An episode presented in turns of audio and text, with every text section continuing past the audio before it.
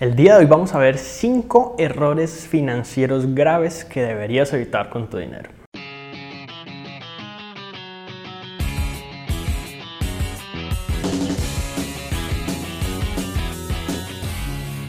Muy bien, el primer error grave que muchas personas cometen con su dinero, con sus finanzas personales, es no tener claro un panorama completo financiero de sí mismos. No entender cosas como cuál es su estado actual en su puntaje crediticio, cómo ha sido su historial crediticio, cuál es su capacidad de endeudamiento en este momento cuál es un promedio relativamente exacto de ingresos mensuales de diferentes fuentes, no necesariamente solo el empleo, cuál es el promedio de gastos y en qué categorías podemos tener esos gastos, en qué se le va más dinero, qué cosas son indispensables, qué cosas no son necesarias, cuál es el total que pago por impuestos anualmente. ¿Cuál es el dinero máximo que yo necesitaría para cubrir todas mis necesidades lo estrictamente necesario, en otras palabras, el costo de vida, dejando de lado cualquier eh, lujo, cualquier deseo que no tenga nada que ver con mi supervivencia como tal. La idea es sencillamente tener claro exactamente tu situación actual, desde llevar a cabo todo lo que es un seguimiento estricto de todo el dinero que sale de tu bolsillo, de tu cuenta bancaria, de tus tarjetas de crédito, así como todo lo que entra pero me refiero absolutamente a todos los movimientos que tengas, incluso si compras un dulce en la calle, incluso si pagas un recibo, si le haces una compra a un amigo, cualquier cantidad de cosas.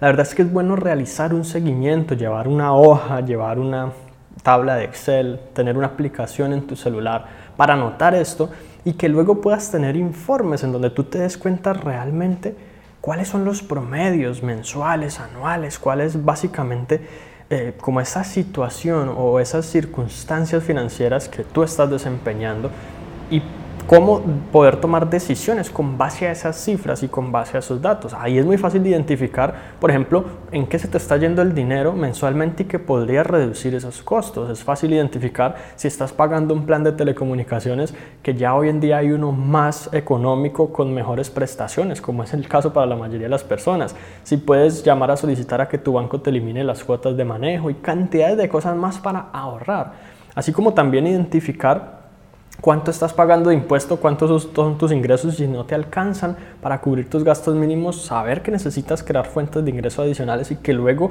esta situación no te tome por sorpresa y mucho, mucho más. El segundo error financiero grave que debes evitar es gastarte todo tu dinero. Muchas personas simplemente piensan que porque no hay garantías de que yo esté eh, vivo el día de mañana, no sabemos cuándo nos vamos a morir y si nos morimos no nos llevamos nada a la tumba, pues tenemos que gastarlo todo hoy, tenemos que disfrutar el dinero como si no hubiera mañana, básicamente. Este tipo de personas son las que si por alguna razón sus ingresos aumentan, también aumentan sus gastos y también aumenta su estilo de vida. Son personas que no tienen un plan de inversión a largo plazo. Y cuando digo largo plazo no digo 5 años ni 10 años. Realmente me refiero a largo plazo. También son personas que no ahorran, ni mucho menos invierten, ni tampoco tienen presupuestos para las decisiones financieras incluso más pequeñas. Y esto es vital. En este caso, la idea es entender el verdadero valor del dinero. Dejar de ver un dólar de hoy como un dólar de hoy verlo como los 10 dólares, 10 dólares que podrían ser en el futuro, bien manejados, invertidos, multiplicados a través de negocios, a través de inversiones, a través de educación e inteligencia financiera.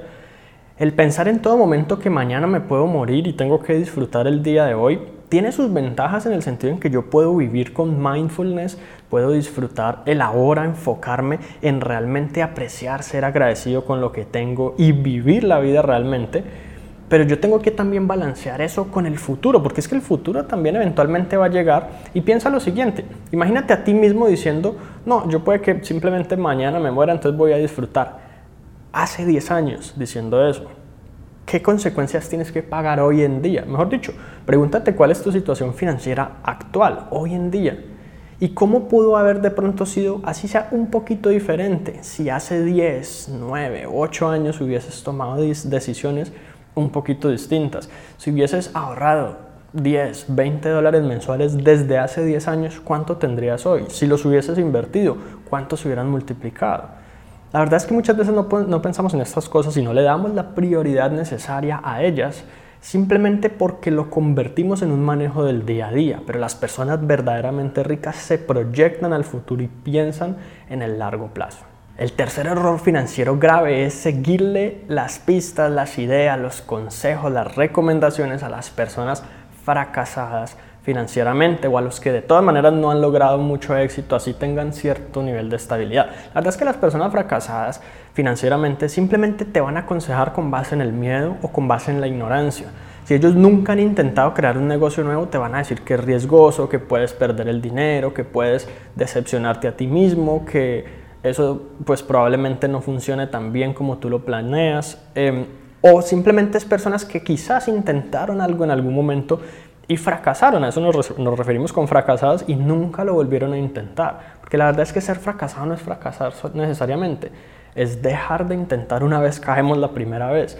Entonces estas personas te van a decir, no, eh, no lo hagas, es muy riesgoso, tal cosa, tal otra. Obviamente eres tú quien debe considerar cuáles son los riesgos, quien debe evaluar con tu propio criterio, pero básicamente estas personas te aconsejan desde su punto de vista que muchas veces no es un punto de vista de experiencia y conocimiento, sino que es de temor a perder y de ignorancia.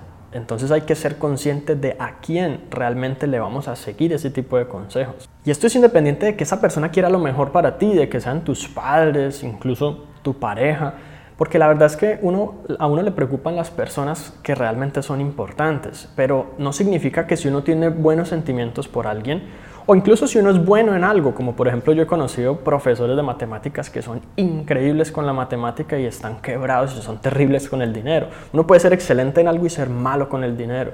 La verdad es que las finanzas son una cosa totalmente diferente a prácticamente cualquier otra habilidad que uno pueda tener en la vida, incluso la misma de los números y las matemáticas. Pero pues básicamente se trata de identificar que definitivamente no hay una respuesta única, no hay un plan que yo pueda diseñar aquí para ti y para todos los que están escuchando esto, diciendo esta es la solución financiera para todo el mundo, para toda la gente de este planeta. Cada persona tiene necesidades distintas, cada persona tiene requerimientos distintos, deseos, intereses distintos. Y para cada persona va a haber un plan específico, casi que individual e independiente y diferente al de todos los demás. Así que ¿quién debe diseñar ese plan? ¿Quién debe tomar las decisiones? ¿Quién debe delinear las estrategias? ¿Y quién debe saber qué caminos tomar? Tú, en tu caso, no los demás. Tú puedes escuchar a los demás, tomar sus ideas, escuchar sus recomendaciones, pero la decisión siempre está en ti. Y que sepas que cuando obtengas resultados buenos o malos, no se los culpe, no lo culpes a los demás por ellos, sino que tengas responsabilidad de aceptarlos y asumirlos tú mismo. De esta manera, si no te está yendo bien, cambias esas decisiones y cambias tus resultados y mejoras en la vida. El cuarto error financiero grave es comprar pasivos o comprar productos inoficiosos con bajo valor de reventa. Hablamos, por ejemplo, de un automóvil. Para una persona que desafortunadamente le queda muy por encima de sus capacidades y posibilidades financieras pagar las cuotas o que de pronto no planea eh, cuánto le va a costar los impuestos, la gasolina, eh, los repuestos, los mantenimientos, cambio de aceite, ambientador y cantidades de cosas más que pueden surgir en temas de, de un automóvil. Muy similar al caso de comprar una casa para vivir en ella, que puede ser una inversión, asumiendo que yo soy un inversionista inmobiliario y, me, y vendo para poder ganar o pongo en alquiler para obtener ese ingreso y eso que aquí hay que asumir que se necesita un capital inicial, pero muchas personas simplemente dicen una casa es una inversión y listo, pagan una cuota inicial extremadamente grande, a veces se endeudan para pagarla y luego quedan pagando la hipoteca mes a mes y pagan cantidades increíbles de intereses en el banco y por esa razón no pueden empezar un negocio, no pueden estudiar, no pueden invertir en sí mismos, no pueden viajar y no pueden disfrutar la vida tampoco. Como todo en la vida, esta es una decisión que requiere inteligencia financiera y que podemos volverla buena o mala y puede ser un activo o un pasivo según la forma en que lo manejemos. Ahora, cuando hablamos de otras cosas como por ejemplo joyas, o el último Samsung de mil dólares que probablemente el otro año no va a valer más de 600 o 500 si lo quiero revender, o cualquier otro producto de pronto inoficioso o un lujo, pues básicamente es como coger mi dinero y desvalorizarlo inmediatamente. no se trata de que yo no pueda disfrutar mi dinero, pero al menos colócale un porcentaje a todas tus ganancias, máximo de lo que te vas a gastar en lujos. Si tú haces esto, no importa cuánto dinero gastes, siempre vas a poder crecer, siempre y cuando, eh, eh, perdón, no importa cuánto dinero ganes, siempre y cuando ganes más dinero vas a tener más porcentaje y más capacidad de disfrutar ese dinero, pero no te lo gastes todo, porque desafortunadamente eventualmente de aquí a 5 o 10 años te vas a lamentar de haberlo hecho así. La idea como siempre es ponderar el valor de los lujos en el corto plazo y el valor de la inversión en el largo plazo y realmente saber que un dólar gastado hoy son 10 dólares perdidos en el futuro o más, dependiendo de tu habilidad financiera para multiplicar el dinero. Y si te enfocas en multiplicar el dinero, en aprender a multiplicar el dinero, en adquirir las habilidades necesarias para multiplicar el dinero, seguramente tendrás esa capacidad y vas a ser más cuidadoso con las decisiones que tomas, destinando probablemente una cantidad a los lujos que quieras darte, pero el resto simplemente a potenciar tu progreso financiero al máximo. Y finalmente el error financiero más grave de todos es depender de una o dos fuentes de, ingresos únicamente. Es pensar que siempre vas a tener el mismo empleo o que si te quedas desempleado probablemente llegue otra oportunidad rápida y fácilmente para ti de seguir ganando dinero mes a mes. Es pensar que tu negocio siempre va a seguir siendo, rentable, relevante en la industria, que los clientes van a seguir llegando, que las fuentes de publicidad te van a seguir siendo rentables en el momento de adquirir clientes y pagar sus costos, que simplemente el Internet no va a llegar a automatizar alguna función que tú estás haciendo, que tus empleados están haciendo y que eventualmente vas a ser irrelevante como tal en la industria, para lo cual te vas a tener que adaptar. Esto básicamente son dos cosas. Uno, no es pesimismo el pensar que esto se podría ir básicamente al piso, sino que es prepararme para que si esa situación se llega a dar, yo pueda adaptarme y ser flexible a esos cambios, porque básicamente lo único constante en esta vida es el cambio, no hay nada constante. Entonces, pues es prepararme para ello por un lado, pero por el otro es pensar en múltiples fuentes de ingreso de manera que si bien una de ellas puede fallar temporalmente, puede caer en una crisis o puede llegar un momento en el que simplemente del año, por ejemplo, una temporada de, de bajas ventas o lo que sea, otra va a estar bien. O si hay dos malas, otra tercera va a estar bien. O si hay tres malas y tengo siete, probablemente las otras cuatro van a estar bien. Siempre la principal clave financiera para el éxito, para la riqueza, son las múltiples fuentes de ingreso, de, preferiblemente de canales o medios totalmente distintos y que no estén tan relacionados entre sí. Irse a la quiebra usualmente pasa porque el único negocio o la única fuente de ingresos de una persona se acabó, se dificultó o porque se tomaron malas decisiones, pero básicamente no tenía ningún respaldo adicional. Y obviamente yo sé que no es fácil tener 7, 10 fuentes de ingreso como es lo recomendable, como es lo aconsejable. Pero pregúntate a ti mismo, durante el año pasado, ¿cuántas veces te preguntaste cómo puedo generar una fuente de ingreso adicional? Una, durante el año pasado. Pregúntate cuántos meses del año trabajaste en generar una fuente de ingreso adicional. No meses, ¿cuántos días del año? El año tiene 365 días. ¿Qué porcentaje desearías asignarle a esa labor quizás tan importante como la que es multiplicar tus ingresos? Investigar, estudiar, experimentar, probar cosas nuevas, intentar un negocio distinto, invertir tu dinero, hacer cualquier cantidad de cosas diferentes a las que has estado haciendo para poder producir esos ingresos adicionales. La verdad es que la mayoría de las personas simplemente responden nunca, ni un solo día, ni un solo mes del año o muy poquito en proporción a lo que pude haber hecho. Y si así se te pasa año tras año, tras año, tras año, ¿qué crees que va a ocurrir de aquí a 20, 30 años? ¿Qué crees que va a ocurrir de aquí a que tengas 60, 70 años y ya estés en tus años dorados y no puedas trabajar más? Hoy es el día en el que tú puedes aprovechar para empezar a pensar en eso, a educarte en esos sentidos y a tomar acción, a fracasar rápidamente, sin mayores riesgos, sin perderlo todo.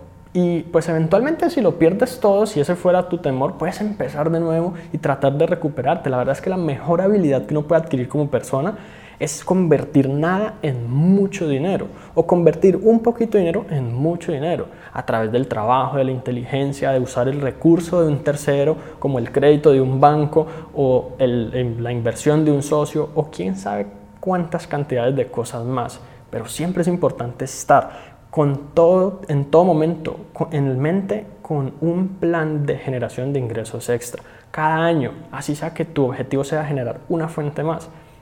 Perfecto. Así que eso es todo por ahora y la verdad espero que te haya gustado este video y si fue así sé que te va a encantar un material avanzado en todo lo que tiene que ver con la libertad financiera y cómo realmente desarrollar tanto una mentalidad que te permita tomar las mejores decisiones, identificar las oportunidades y realmente progresar con tus finanzas, así como la estrategia pues más específica para alcanzar la libertad financiera a través de los ingresos pasivos, dinero que yo recibo no necesariamente porque estoy trabajando activamente, sino que llega y permite cubrir mis gastos básicos incluso si yo no trabajo. Tengo un curso avanzado de eso, nos ha permitido a mis estudiantes y a mí realmente lograr excelentes resultados. Entonces te voy a dejar el enlace para que le eches un vistazo y determines si es algo que puede servirte a ti o no. Te agradezco mucho y nos vemos en la próxima. Un abrazo.